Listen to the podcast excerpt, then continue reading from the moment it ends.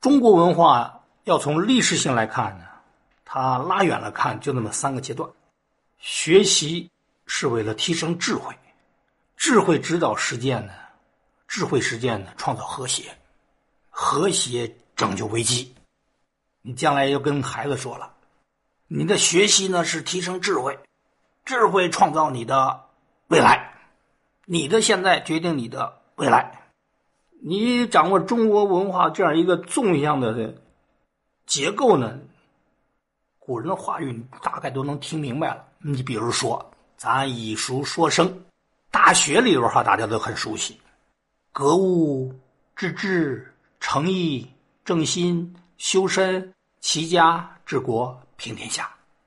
古人的智慧啊，更多的是研读啊这八德之间的联系。我们可以站在巨人的肩膀上来分析他们的逻辑关系。这格物就相当于第一阶段学习。格是什么意思？感悟、穷究，从物当中感悟抽象的理。同一物，站在你的角度去感悟它，由于你的学问的基础不一样啊，精神境界的不一样啊。表达情感内容的不一样，你对同一物可能感悟出不同的意义来。但是中国文化就从这儿开始，格，方格本的格做感悟讲，站在你的角度去感悟它，这是解读《周易》的基本功。因为《周易》都是用天象来说事儿啊，说理啊，你要对天象。没有这种感悟的能力，你就很难理解他究竟要表达什么意思啊。格物的目的是什么呢？致知，也可以读成智，是获取智慧，把知识啊已经转化为能力，这叫智慧。诚意正心，诚意哪来？向天学啊。天哪来的诚意？处处有啊。日出日落什么时候骗过人？春夏秋冬有序交替什么时候骗过人？天不骗人，人也不能骗人。就这么联想，就这么推导。正心，什么叫正心？按规则办事儿就是正，就是正心。哎，这就是修身。格物的向天学习的目的是修身。修身的目的是什么？齐家治国平天下。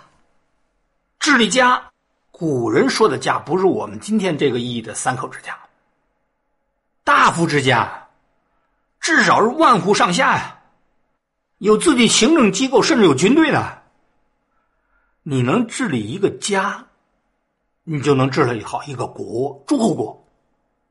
你能治理好一个国，就能治理天下。你不管是递进还是平行，都得从哪开始？不管这齐家治国平天下，都得从哪开始？修身，修身从哪里开始？格物。所以你想进一步的解读《周易》，了解《周易》，读解中国文化，从这两个字切入吧。格物就比较集中的体现了中国人的思维方式与其他民族的不同，一直到现在。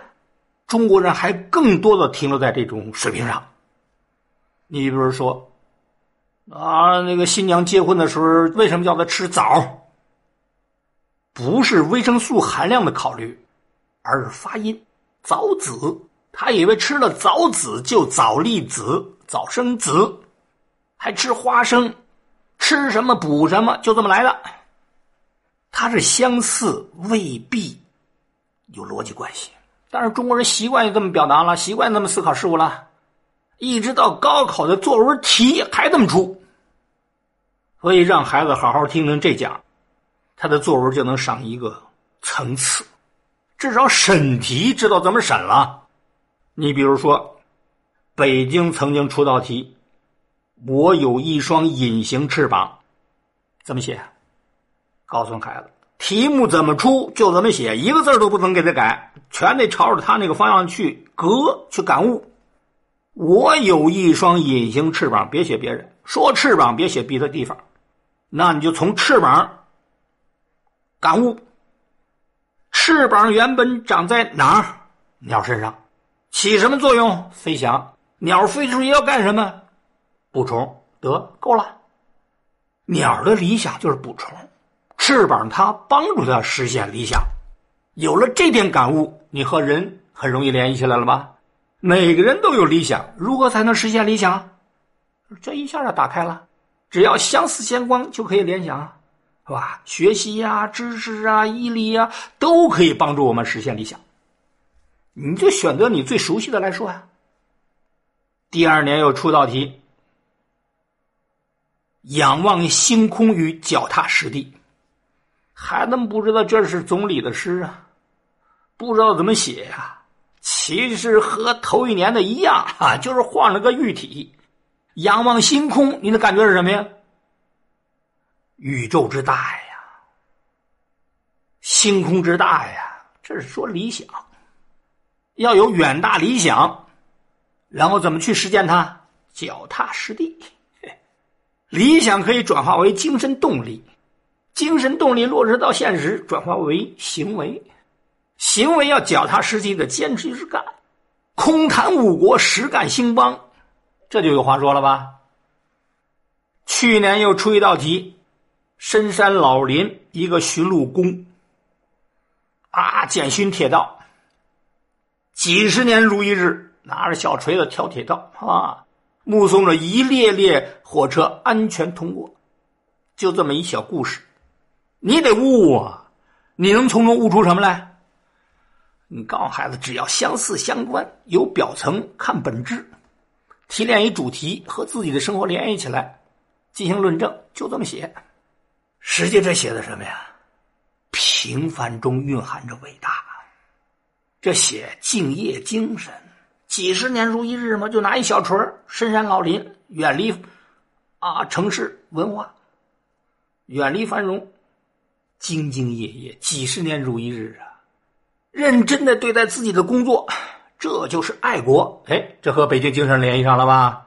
每个人认真的做好自己的本职工作，这就是最具体的爱国体现。爱国不是一个口号，是要转化为具体的行为的。你这写你就力度了，就有深度了。没事就跟孩子聊，说话题，让他感悟。你说竹子，竹子怎么悟？紫竹院公园里那竹子是竹本无心，节外偏生之叶。这边有荷花，荷花有根有藕，再这么悟，藕虽有孔，胸中全无尘埃。你看，这就是中国人的思维方式。